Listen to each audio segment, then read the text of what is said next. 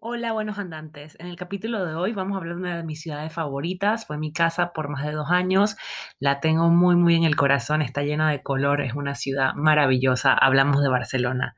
Y la verdad que después de todo lo que ha pasado en España últimamente, quise hacer un capítulo diferente y conocí a una chica digitalmente gracias a, a todos los proyectos de cuarentena que hemos estado haciendo en un documental que se hizo en Panamá para diferentes panameños que nos quedamos atrapados en cuarentenados en otra parte del mundo. Ella es Gaby Fletcher, es panameña, solo que a ella esto le pilló en Barcelona. Y se nos ocurre hacer esta entrevista para, para hablar quizás de las dos caras de Barcelona, del Barcelona que le tocó vivir a ella y el que viví yo hace dos años que fue muy, muy diferente. La verdad que es impresionante lo que ella me cuenta, puede caminar en calles despejadas, sin turistas, y es una Barcelona fantasma a la cual muy pocos estamos acostumbrados y que creo que quien esté ahí en ese momento donde el caos del COVID pasó no fue nada agradable, pero creo que también te deja esa ventaja de ver una ciudad que normalmente está llena de millones y millones de personas. Ahora tener esos espacios llenos de color, atardeceres impresionantes, la playa. Bueno, no los voy a hacer esperar más, los dejo con este episodio de Barcelona, que es una una de mis ciudades favoritas consentidas y la llevo tatuada en el alma, nunca mejor dicho. Así que hoy hablamos de Barcelona, las mil caras que tiene esta ciudad, los colores y, y sobre todo las dos realidades que estamos viviendo actualmente en Barcelona y lo que es Barcelona realmente. Así que espero que lo puedan disfrutar y que cuando todo esto termine agarren un avión y se vayan a ver esa ciudad llena de maravilla, de arte y de color.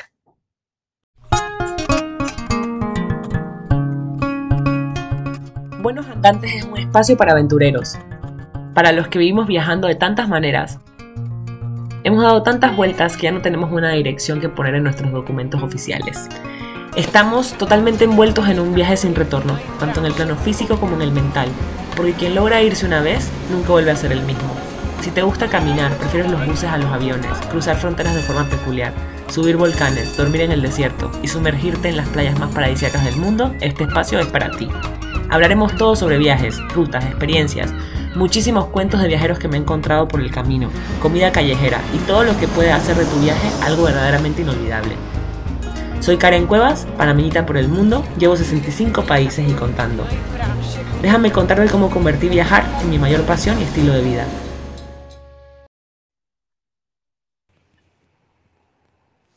Hola Gaby, bienvenida a Buenos Andantes, ¿cómo estás? Qué gusto tenerte aquí. Hola Karen, ¿cómo estás? Yo estoy súper feliz de poder estar en este podcast contigo. Muchas gracias a ti por la invitación. Vamos a hablar de cositas súper interesantes hoy. Sí, una ciudad que a mí me encanta y que la tengo hasta tatuada en mi, en mi brazo, que es Barcelona. Y, sí, hay que hablar un poco de las dos caras, ¿no? De, lo que has vivido tú y lo que viví yo en el pasado. Así que, no sé, ¿qué tal el día hoy en Barcelona? Bueno, entonces que ya estamos acá en otoño y hay días que amanecen así un poco como con lluvia, pero aquí la lluvia no es como lo que estamos acostumbrados en Panamá, que es a cántaro, sino que empieza así como chispeandito, una lluvia que la verdad no molesta, pero estos días han estado de que sale el sol un poco en el día, hay que aprovechar como que esos últimos rayitos, porque después viene el invierno. Qué bueno, ay, qué bien. Y bueno, ¿quién es Gaby Fleischer y por qué se fue de Panamá? Si quieres, empezamos por ahí.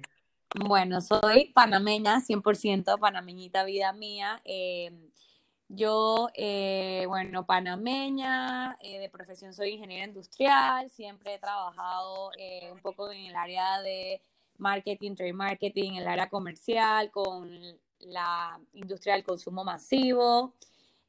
una persona normal en Panamá pues tenía una vida como bien por decirlo así, rutinaria, iba a un trabajo de 8 a 5, entrenaba en un gimnasio, salía a tener mi vida social, comía con mis amigas, eh, de todo un poco, eh, nada extraordinario por decirlo así.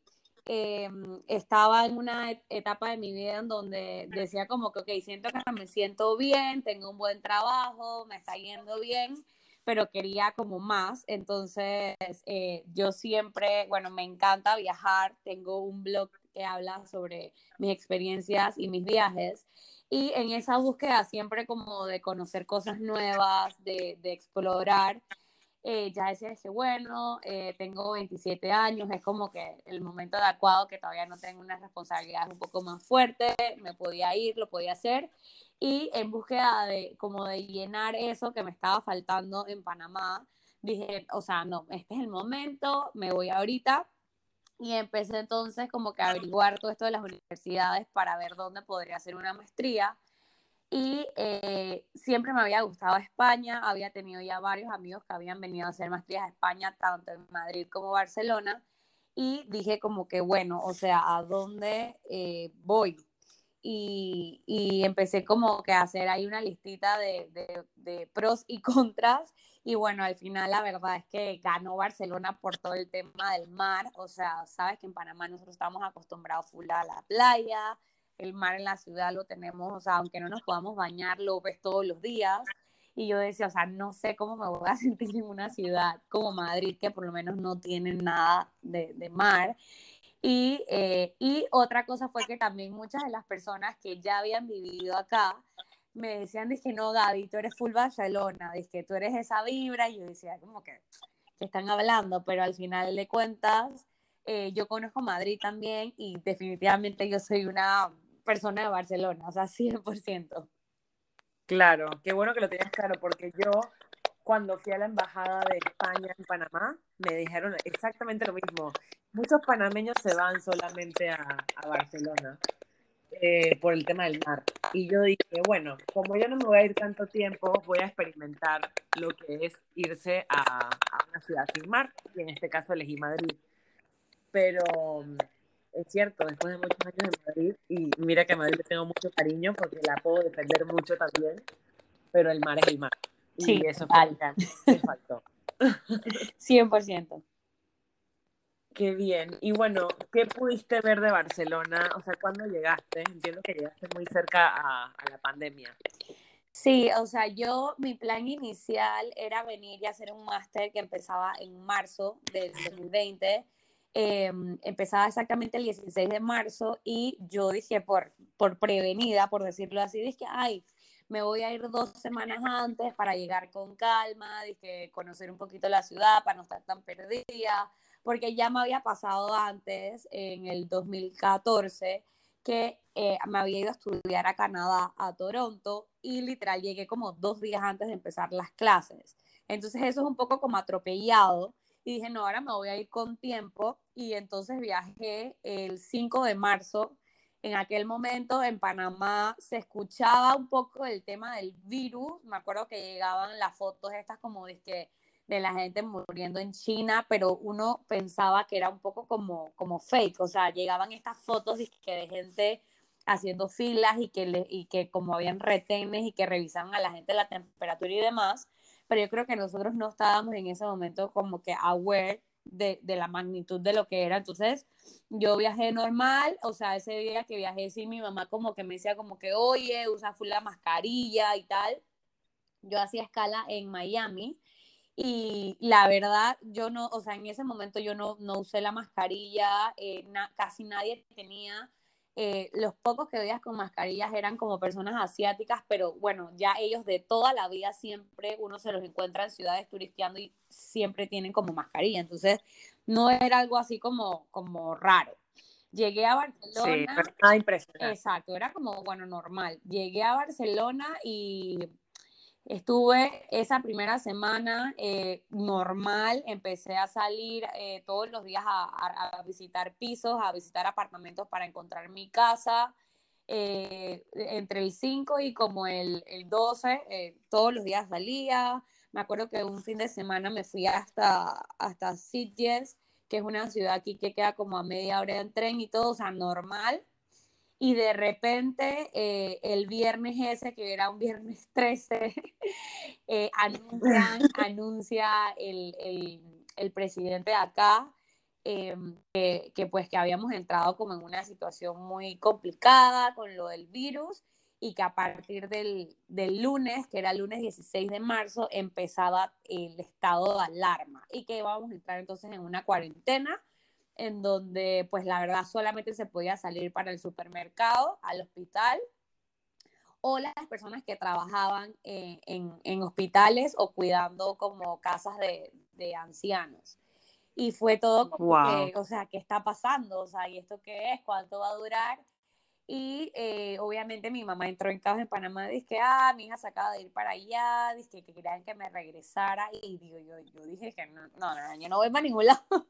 Porque la verdad creo que era así, pues nadie se imaginaba que una cosa iba a durar tanto tiempo. Y eso que en España duró mucho menos que en Panamá. O sea, aquí creo que tuvimos, eh, digamos que en mitad de marzo abril y mayo, o sea, fueron dos meses y medio, pero en Panamá casi que hicieron seis meses de, cuarentena. Entonces, si lo vemos por el lado ese, eh, no fue tan grave. Eh, gracias a Dios mi cuarentena fue súper bien. Estuve con una amiga panameña, la cual conocí acá, era mi roommate y con ella pasé toda la cuarentena. Eh, uf, o sea, cocinábamos, hacíamos ejercicio, bailábamos. La verdad, eh, el piso donde estábamos también tenía balconcito, entonces, o sea, teníamos bastante como que espacio, luz. Tú sabes que eso de acá de tener balcón y ventana es importante. Es un privilegio, es un eh, privilegio. parece mentira, pero yo les contaba a algunos amigos en Panamá que uno no sabe como que lo que tiene hasta que lo pierde, porque bueno, tú que has vivido en España, en Madrid y en Barcelona, ya te lo conoces, pero hay mucha gente que no sabe que por la, arquitectura y la manera en que está construida la ciudad, justamente el que tu apartamento tenga un balcón o hasta ventanas exteriores a la calle, o sea, es de que, wow, o sea, eso no lo tiene todo el mundo. Entonces, la verdad estábamos, o sea, estábamos bien, el barrio te igual tenía un supermercado cerca, entonces eh, las condiciones en verdad durante el confinamiento eh, para mí fueron buenas y creo que, que, la pasé mejor de lo que la hubiese pasado si me hubiera quedado en Panamá. Eh, y bueno, en verdad para mí nunca fue una opción como que regresarme porque yo justamente lo que quería era como que irme de Panamá, ¿sabes? Como que a recargarme, a, tener este año o el tiempo que fuese por acá para pues tener esta experiencia y yo decía, ¿qué voy a hacer yo a Panamá? Pues, o sea, obviamente amo mi país y todo, pero yo estaba mentalizada que venía este año de la maestría a estar acá. Claro. Qué fuerte, ¿no? Yo, me, yo acabo de revivir todo lo que me acabas de contar con mis primeros días en España y no tuvieron nada que ver. No, sí, sí, sí. Fue una bomba. Y, y supongo que también, como dices, fue, fue quizás menos grave y menos severo el tener una cuarentena más, eh, más corta, pero, pero tantas muertes todos los días, no sé cómo hacías para mantener el estado sí, porque había que yo lo veía de lejos y decía, wow, España. Había que mantenerse ocupado, o sea, yo, por ejemplo, me pasó que la universidad, o sea, nunca llegó a empezar. Eh, inicialmente, como te dije, empezábamos en marzo, la corrieron primero un mes, dije, bueno, vamos a empezar en abril porque pues no se, no se sabía que, que iba a ser tan grave. Y yo, o sea, me acuerdo que teníamos una librería abajo de la casa y yo me fui como que a comprar un libro que yo no soy de leer, pero dije, algo tengo que hacer. Me compré un cuaderno de hacer disque lettering y estas cosas como para aprender a escribir cool. Me compré un cuaderno de sopa de letras, me metí a estudiar portugués en Duolingo, o sea, tenía que, o sea, me hice como un horario diario porque la verdad es que si no hacía eso me, me, quedaba en la cama y viendo Netflix todo el día porque aparte en aquel tiempo, en marzo, el climita estaba todavía, o sea, estábamos saliendo del invierno, exacto, entonces era como que, ah, pero sí, la verdad, eh, había que, que, ocuparse la mente porque si no tú dices, uno, y, y lo otro es que no veíamos muchas noticias, o sea, nos metíamos como a ver la cantidad de casos, la cantidad de muertos, pero no veíamos así como que las noticias, porque claro, todo el mundo, todo el día las noticias eran como que, está pasando esto, ahora esta región está peor, ahora esta aumentaron los casos, y digo, así tampoco era como que, no era muy motivador. Claro. Oye, ¿y qué pudiste ver de Barcelona a nivel turismo los días que estuvo Barcelona bien para ti? Porque supongo que también buscando apartamento no tuviste mucho tiempo como para yo que sé, ver la Sagrada Familia, por decirte un lugar así turístico, ¿pudiste ver algo? Sí, yo había venido a Barcelona eh, el año pasado, en el 2019, por cuatro días, y había así como conocido lo básico, vas a la Sagrada Familia, vas al Camp Nou, caminas la Rambla y tal. Entonces yo tenía más o menos ya como una noción. Y esa primera semana, antes de que nos encerraran, yo no, no, no turisté, por decirlo así, porque yo decía, vamos, voy a estar año y medio acá, lo que sea, no tengo ahorita prioridad de ir a conocer nada sola, voy a esperar que llegue la gente de mi máster y ya, por ejemplo, ya sí había visto como que lo principal. Entonces, en esa semana, la verdad, solo me fui, me acuerdo que con una amiga a Sitges, eh, que fuimos así como por el día a pasarlo, y Sitges es un pueblito muy bonito en la costa eh, de Cataluña, em, pero era, o sea, hay playa, pero era frío, entonces lo que hicimos fue que nos sentamos ahí en, en, en, en, la arena como a tomar vinito y tal, pero no pudimos como bañarnos ni más porque el clima estaba muy frío. Entonces pasa toda la cuarentena y cuando empiezan a abrir acá, poco a poco luego, ya como en mayo, primero podíamos como que salir a caminar. Entonces, bueno, te tengo que decir que me, me sé literal, mis amigos acá no me van a dejar mentir, me sé todos los nombres de las calles de la Echampla, que es el barrio donde vivo, porque claro, lo único que había era, o sea, era que podíamos salir a caminar, porque era, te, te dejaban hacer como actividad recreativa, y uno aprovechaba después de estar dos meses encerrado y que bueno, vamos todos los días a caminar. Y caminamos de la casa para arriba, para abajo, para la izquierda, para la derecha. Entonces, literalmente, bueno, yo soy muy buena con las ubicaciones eh, me ubico súper rápido en las ciudades y Barcelona aparte es toda cuadriculada, o sea, súper fácil andar. Pero por el contrario, tengo otra gente que me dice que no, es que como es muy igual en todos lados, es más difícil. Yo dije, no, es súper fácil, o sea, todo es cúbico. Y entonces caminábamos que si para Montjuic, que si al Arco del Triunfo, a la Rambla, o sea, todo lo hacíamos caminando. O sea, una vez nos caminamos desde la casa hasta casi la Barceloneta, que puede ser casi como 45 minutos caminando y uff, súper tranquilas. Y bueno, ya eh, creo que fue un poquito más en junio, cuando ya abrieron del todo, que ya podíamos salir. Hubo un tiempo que sí fue, como por decirlo así, el, el mejorcito, porque podíamos salir sin mascarilla y solo la necesitabas usar cuando entrabas a un lugar, o sea, si entrabas al súper, si entrabas a un restaurante, si entrabas a un almacén, pero en la calle no era obligatoria. Entonces era cool porque no había mucha gente en la calle, eh, crearon unas veredas eh, especiales en la calle más anchas para que la gente tuviera más espacio para caminar y eh, era como mucho mejor, pero ahora pues ya hace tres o cuatro meses la restricción sigue es usar la mascarilla obligatoria. Entonces, ya a veces eso te hace que no quieras a veces salir de casa porque la verdad es que es incómodo, o sea, y cuando estábamos en esos meses de junio, julio, agosto, que sabes que el verano acá es bastante fuerte, a veces sofocaba muchísimo y uno se lo pensaba dos veces como que salgo o no salgo, ay, qué pereza caminar tanto con la mascarilla y tal. Y, y, y si yo lo que he hecho es que me he mantenido caminando full y, en Bicing, que es un sistema que tiene la ciudad de usar bicicletas, eh, porque en teoría, sí, porque en, teoría hay, mucho menos eh, peligro de contagio en, en, al aire libre o espacios. Entonces yo lo que trato es de usar lo menos posible metro o buses mientras pueda, ¿no? Y ahora con el invierno vamos a ver cómo me va con eso, pero tuve la oportunidad de visitar Casa Batlo, que pues por el tema de la cuarentena empezaron a dar como unas entradas gratis a los residentes de acá. Pude entrar y, totalmente gratuita, pues sabes que esta es una de las cosas más turísticas acá, todo lo que es de Gaudí es muy, muy bonita. Eh, pues obviamente, ah, también fui al Parkwell, que es también de Gaudí. Y eh, me acuerdo que subí una historia cuando estaba allá y varias personas que ya habían vivido en Barcelona me decían, que wow, qué suerte tuviste porque ese parque en un, ajá, en un día turístico normal de Barcelona entran mil, cinco mil personas y obvio es imposible tomarse una foto culo, lo que sea. Y te juro que el día que yo fui, o sea, podíamos haber, si acaso, eh, 150, 200 personas y ese parque es enorme. Entonces, también hice eso. Creo que la verdad mucha gente me comentaba como que, ay, qué triste que te fuiste en esta época para Barcelona. Y yo decía, o sea, todo lo contrario, o sea, yo me he sentido 100% privilegiada. Primero que pasé este tiempo de la cuarentena acá porque, aunque uno no lo quiera negar, las condiciones aquí sanitarias en España fueron un poco mejor que en Panamá.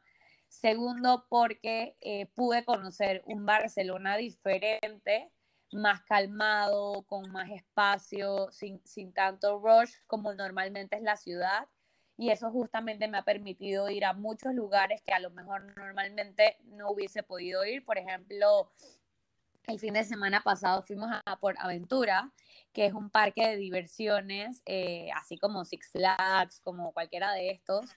Eh, y te juro que estaba, o sea, tan vacío comparado a un día normal antes del COVID que los rides los hacíamos en, o sea, filas de 5 minutos, 10 minutos, los repetíamos, o sea, porque de una u otra manera para, para los residentes de acá creo que ha sido un respiro que la ciudad eh, esté como un poco parada en el tema del turismo, pero por otro lado, a todas esas personas que tenían negocios eh, ha sido muy complicado porque vivían del turismo. Por ejemplo, todo lo que es el barrio gótico, el Bourne, son, son barrios que subsistía, subsistían del turismo.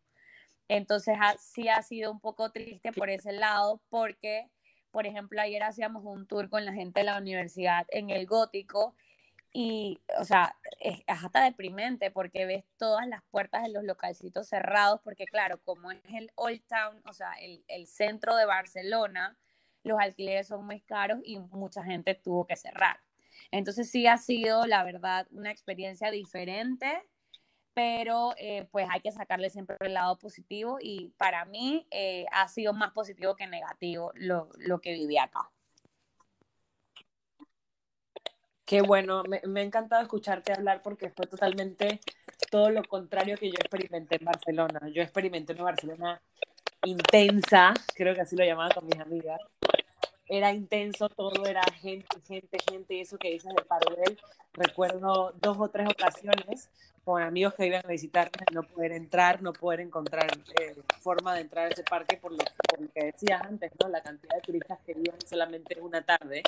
Entonces creo que esa es una de las ventajas de las dos caras de Barcelona. Yo viví una Barcelona muy intensa y tú estás viviendo una Barcelona que quizás no es la que yo recuerdo, pero te permite disfrutar las cosas de otra manera.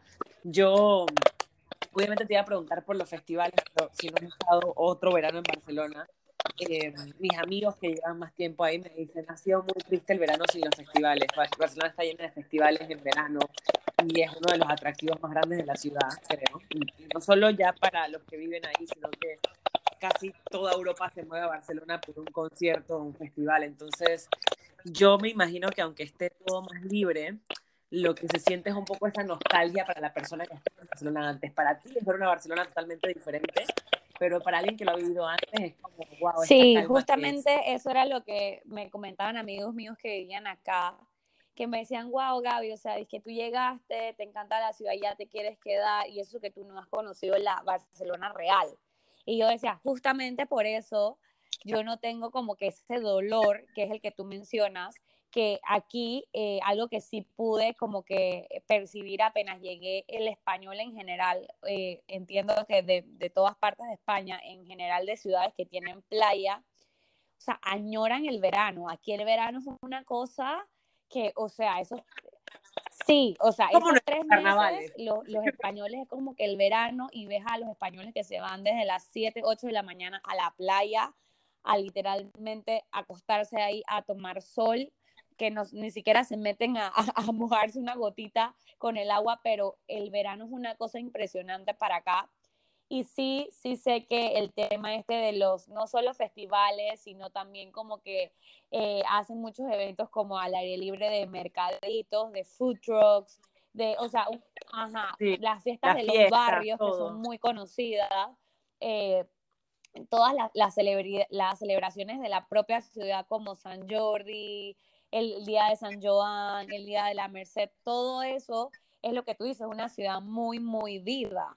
Y, eh, y no ha tenido eso, entonces yo decía, bueno, como yo no lo he vivido, yo no lo extraño, pero sí entiendo claro. a la gente que lo ha vivido y, y, lo extraña porque es algo que estás acostumbrado a hacer todos los años y que es hasta, eh, digamos que los tres meses como que más, eh, no felices, pero por decirlo así, como más activos y en donde la gente más se relaciona acá. Otra cosa que para mí fue como súper, que yo decía, wow, es que el mes de agosto es el mes eh, por, por, o sea, por tradición y todo, en donde todo el mundo se va de vacaciones. Entonces, imagínate la ciudad en agosto vacía porque no hay turismo y aparte vacía porque toda la gente que vive aquí se fue.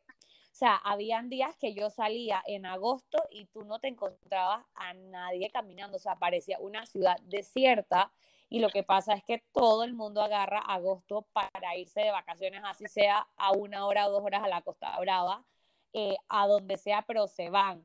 Entonces, ese mes, sí, yo estuve 15 días por Francia, pero los 15 días que estuve aquí, yo decía, yo no, no lo puedo creer, o sea, aquí no hay nadie, ¿dónde está la gente? Que eso no pasa, por ejemplo. Se para o sea, cierra todo. Y eso, por ejemplo, es algo que no pasa en, en Latinoamérica, por ejemplo, en Panamá.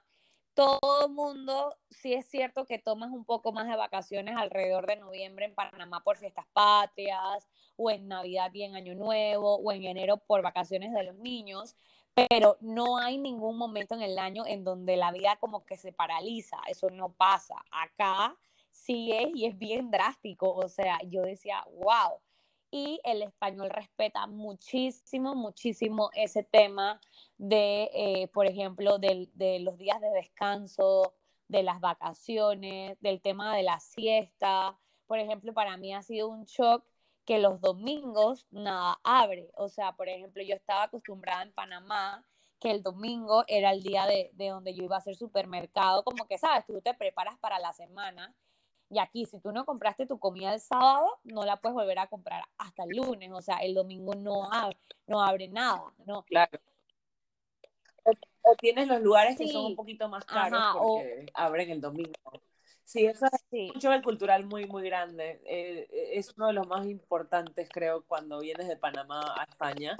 A mí me, gusta, me gustaba mucho que fuera así, pero al cabo de unos 8 o 9 años en España sí extrañaba muchísimo el, el tener más facilidades, ¿no? A la hora de eso. Yo trabajaba en una empresa que trabajamos 24 horas, entonces muchas veces salía de trabajar a las 3, 4 de la mañana y decía, ay, me quiero comer un helado, y no había forma de encontrarlo, era difícil. Sí, no es que no lo puedes encontrar y, y además tú sabes que, por ejemplo, no sé, en Panamá mi percepción es que el domingo es un poco también como que el día, porque como mucha gente trabaja sábado en Panamá, sábado hasta el mediodía o hasta sábado el día completo, el domingo es como el único día en verdad donde todo el mundo está libre.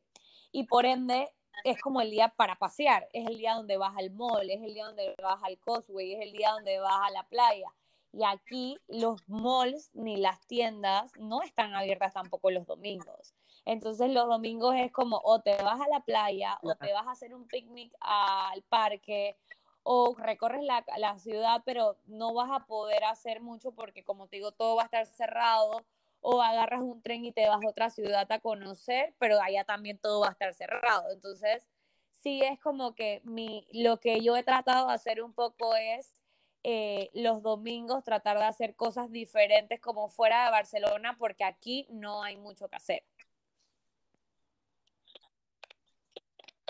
Claro, claro. Oye, ¿y estos fines de semana te fuiste entonces a eh, me fui, creo que fue en agosto, eh, justamente en todo este tema de que las fronteras estaban cerradas, sabes que España ha sido uno de los países más perjudicados Ahorita muchos países europeos han puesto como ciertas restricciones a las personas que vienen de España.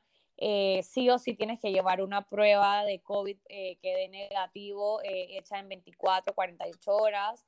y bueno, la verdad es que yo no estoy como que muy, muy fanática de hacerme la prueba porque me han dicho que es un poco incómoda, etcétera. Entonces, Sí, entonces yo dije como, bueno, entonces tocará conocer España este año, lo cual no me molesta porque yo solo conozco Madrid y bueno, ahora conozco varios lugares de Cataluña y decidimos ir a este lugar en un grupo de amigos, eh, Monrevey, eh, que bueno, cuando lo buscan en las fotos es un lugar que se ve espectacular y así mismo es en, en la vida real.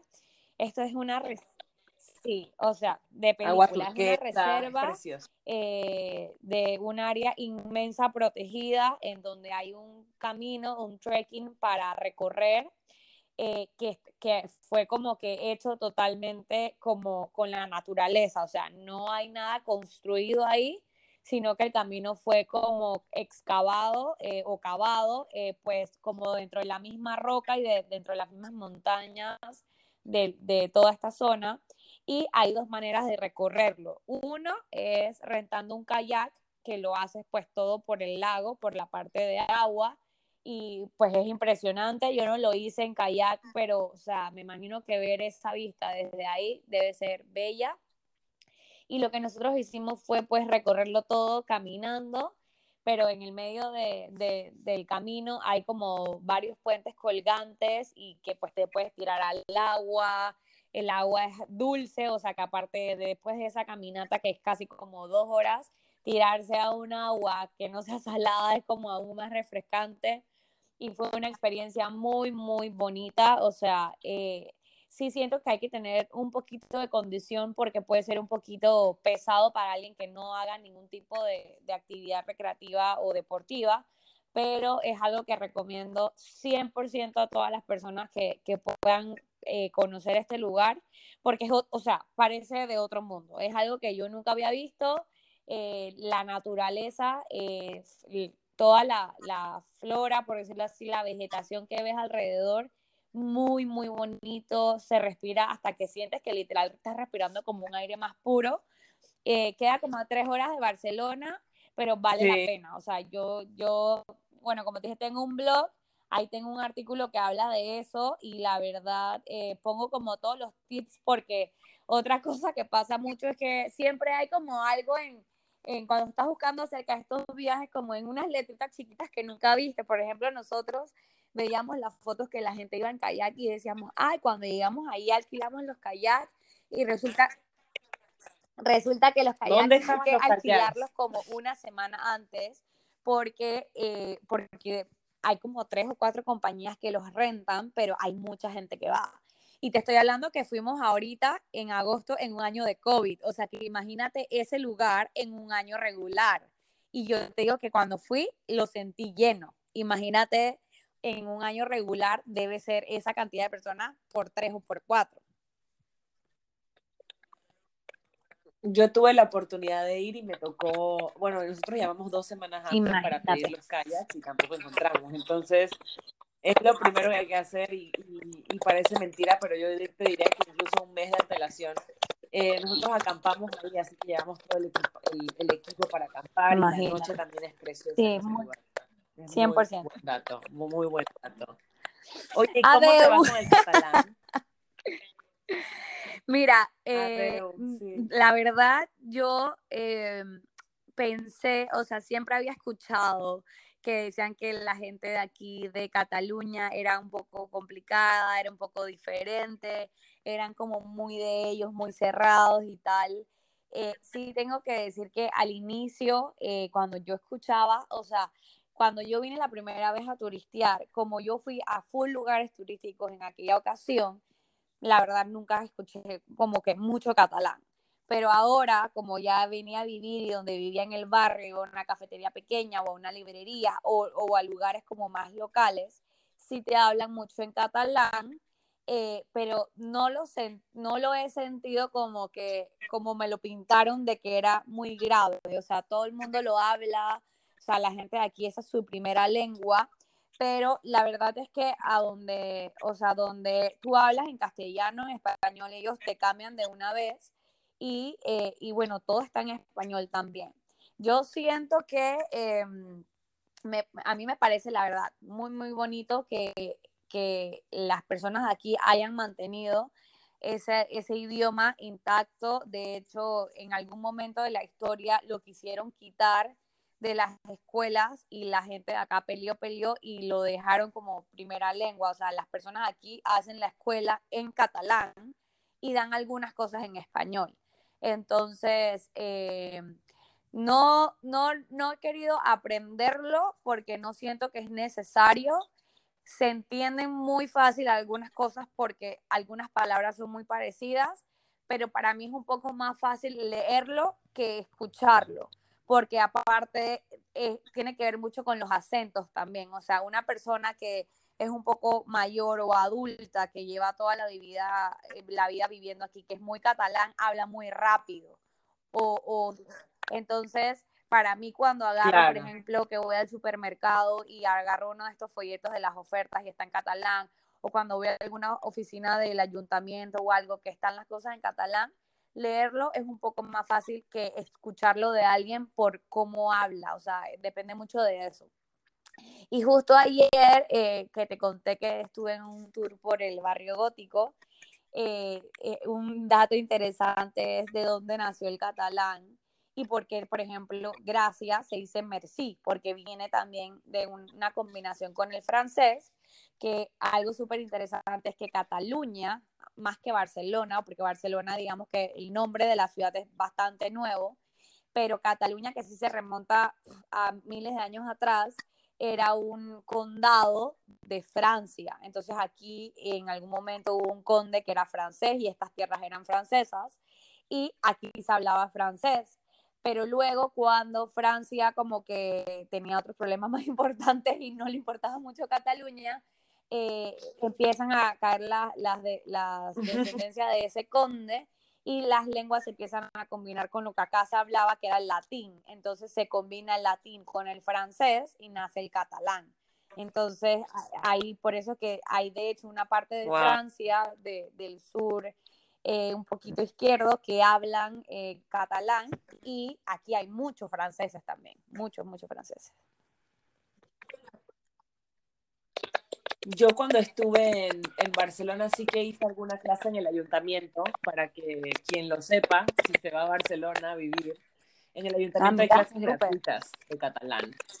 Y, y, sí, no, yo lo intenté porque tenía un, un, grupo de amigos catalanes y salía mucho con ellos y, era imposible. Yo sé que hacían el esfuerzo por hablar conmigo en español, pero cuando se juntaban todos hablaban en catalán y yo decía, lo tengo que aprender porque yo soy la extranjera aquí pero es verdad que es, es difícil ir a las clases y entenderlo. O sea, creo que como tú dices, si bien es cierto que puedes leer y entender mejor, eh, es difícil, eh, no, no, es tan fácil como Sí, mira que no me sabía ese dato del ayuntamiento, voy a averiguarlo. Sí, sí, sí, hay clases, hay clases gratis. Y si no son gratis, son de muy bajo coste. O sea, son, tienen algunas fechas, creo que empiezan en septiembre todos los años van con el horario este normal de las universidades allá. Pero, pero sí, en el ayuntamiento buen tip, buen tip. para que sepas. Oye, y ahora yo vi que, por ejemplo, Madrid está en confinamiento otra vez. ¿Cuál es la situación actual de Barcelona con respecto a, al COVID? Mira, van yo, a cerrar otra eh, vez? esta semana empecé la universidad. Eh, las restricciones en la universidad están siendo eh, bastante normales, hay que usar la mascarilla todo el día en clase, pero del resto no vemos eh, un retorno a cuarentena por ahora. Eh, sí sé que Madrid y hay otras regiones como creo que Castilla y Aragón también estaban como que con altos casos. Cataluña no está como en el top, pero sinceramente yo veo muy difícil que vuelvan a hacer una cuarentena total de nuevo. Yo lo que creo es que si los casos empeoran, eh, van a regresar a lo mejor algo como por horarios, o sea, los, de tal edad a tal edad salgan en tal horas, eh, o los que sí eh, tienen que ir a trabajar o ir a clases vayan, pero regresen a sus casas, o sea, algo así eh, porque mi, mi, sentimiento es que yo siento que la gente, las personas al inicio, en la, cuando tuvimos la cuarentena, la hicieron porque no sabíamos qué era. Pero yo sí tengo que, que, que aceptar que es algo que como que pude percibir, que yo creo que más de el encerramiento y más en una ciudad como Barcelona y me imagino que como Madrid, que es muy importante lo que hablábamos de los espacios, o sea, aquí en España en, la, en el centro de la ciudad las personas no viven en lugares muy grandes, o sea, los apartamentos son entre 60 metros, 90 metros, o sea, 50 metros, y viven en muchas personas en, ese, en esos espacios. Entonces, el tema de estar encerrados en estos espacios muy pequeños eh, de una u otra manera afectan mucho el tema de salud mental. Aquí hay mucha, mucha población mayor que, también sufren de enfermedades y, y, yo creo que esa parte eh, les, les, les o sea, hizo un impacto muy fuerte en la población de acá, entonces yo creo que no, no sé si estarían como que dispuestos de vuelta a las mismas personas como encerrarse. Entonces, pero bueno, sin embargo, creo que es algo que evoluciona todos los días, nunca se sabe. Mira cómo empezó como algo súper lejos en China y ahora está en todo el mundo.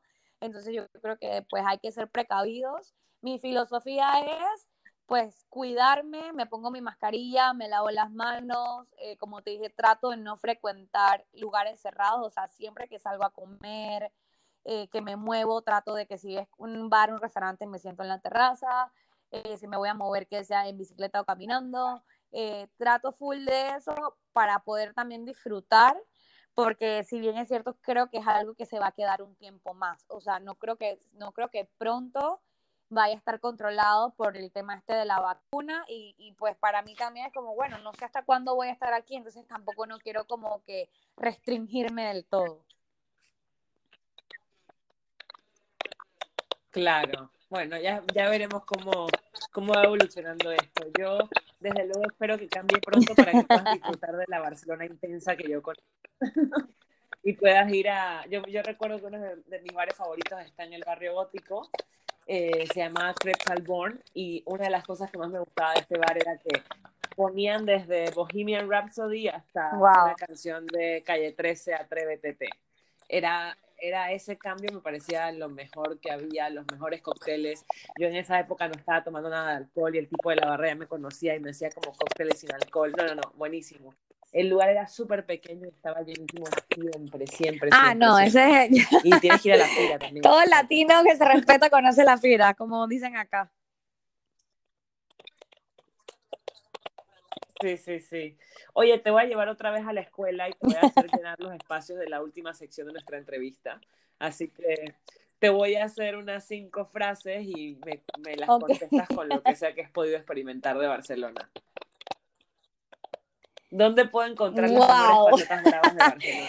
La verdad, he opinión. probado un montón. Hay un restaurante eh, que se llama O Retorno, que es español, y en general todo es muy bueno y las papas bravas ahí están muy top.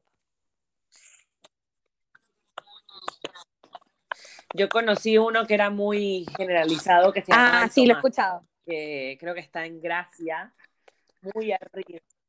Sí, sí, sí, muy cerca del Parwell de alguna forma, pero estaban muy buenas. Tiene mucha fama por el nombre. Están buenas, pero las mejores que me comí, las comí en Sitges en una en un mercado de estas, de estas Sí. de barrio que decías tú. No, es que esa es una pregunta difícil. Lo más. A ver.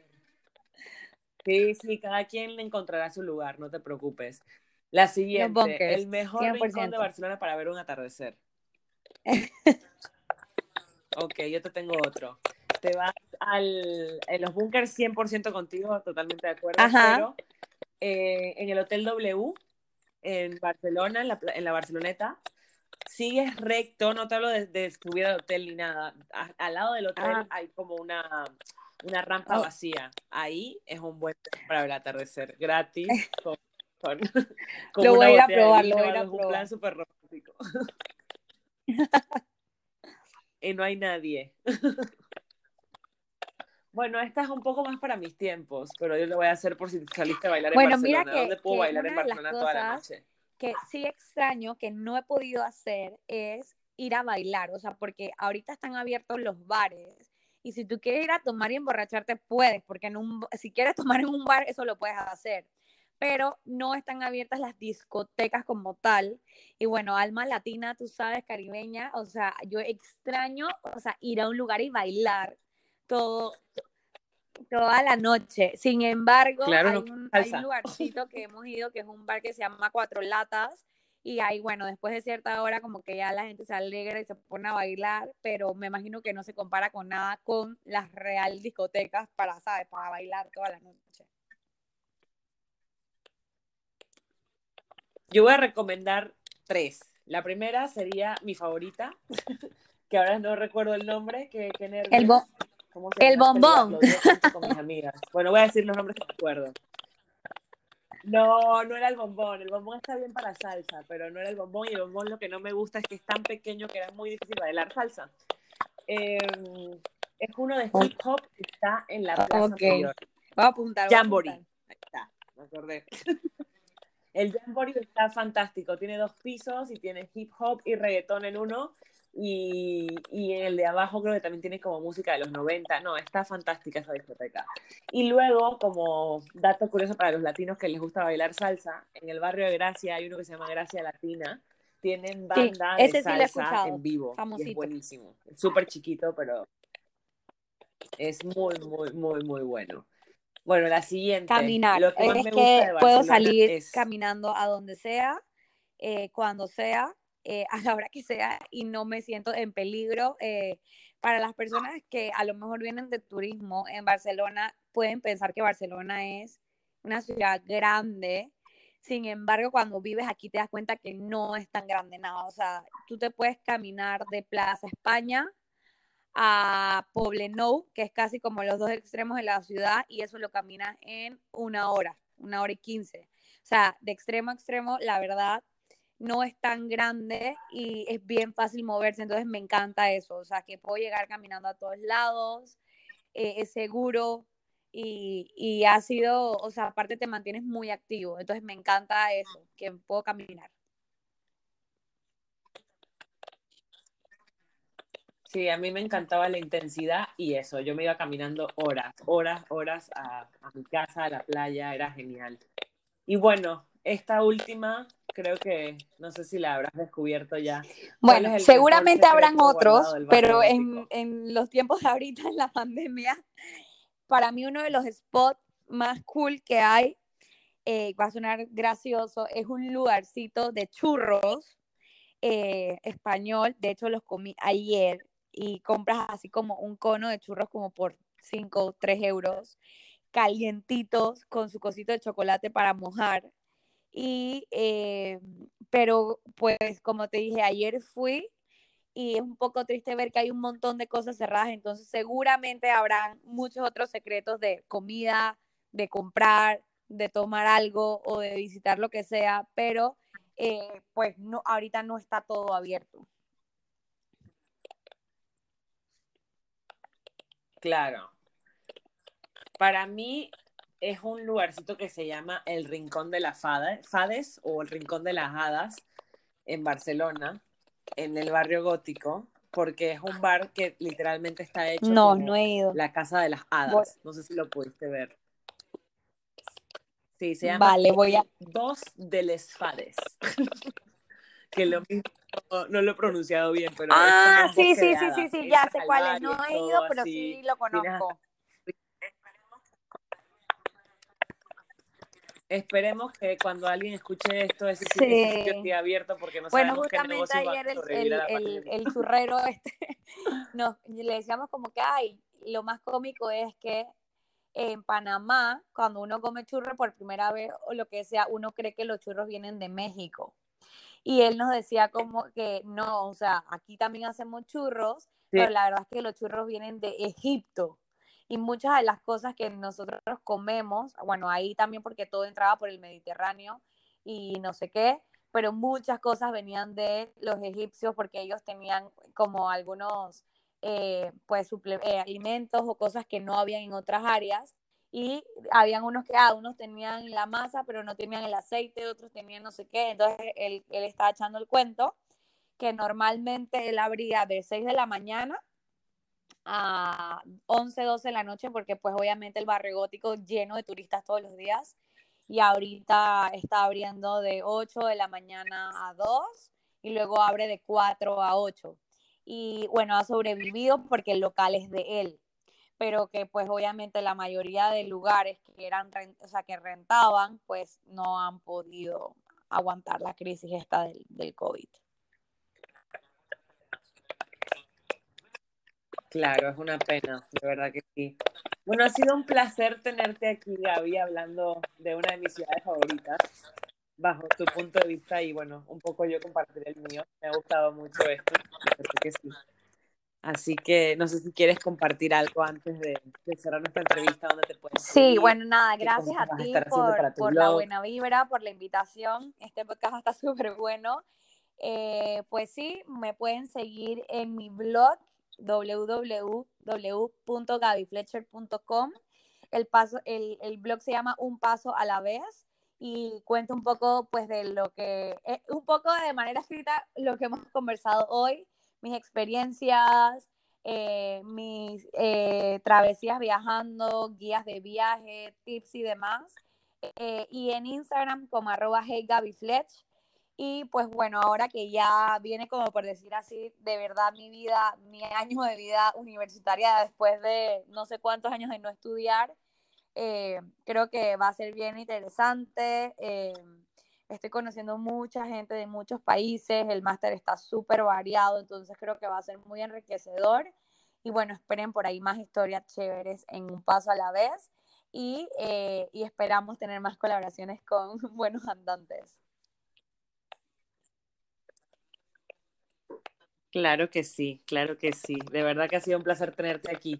Así que nos vemos en la próxima porque haremos un segundo capítulo seguramente. Chao, y a todos los demás los veo el próximo lunes. Un abrazo.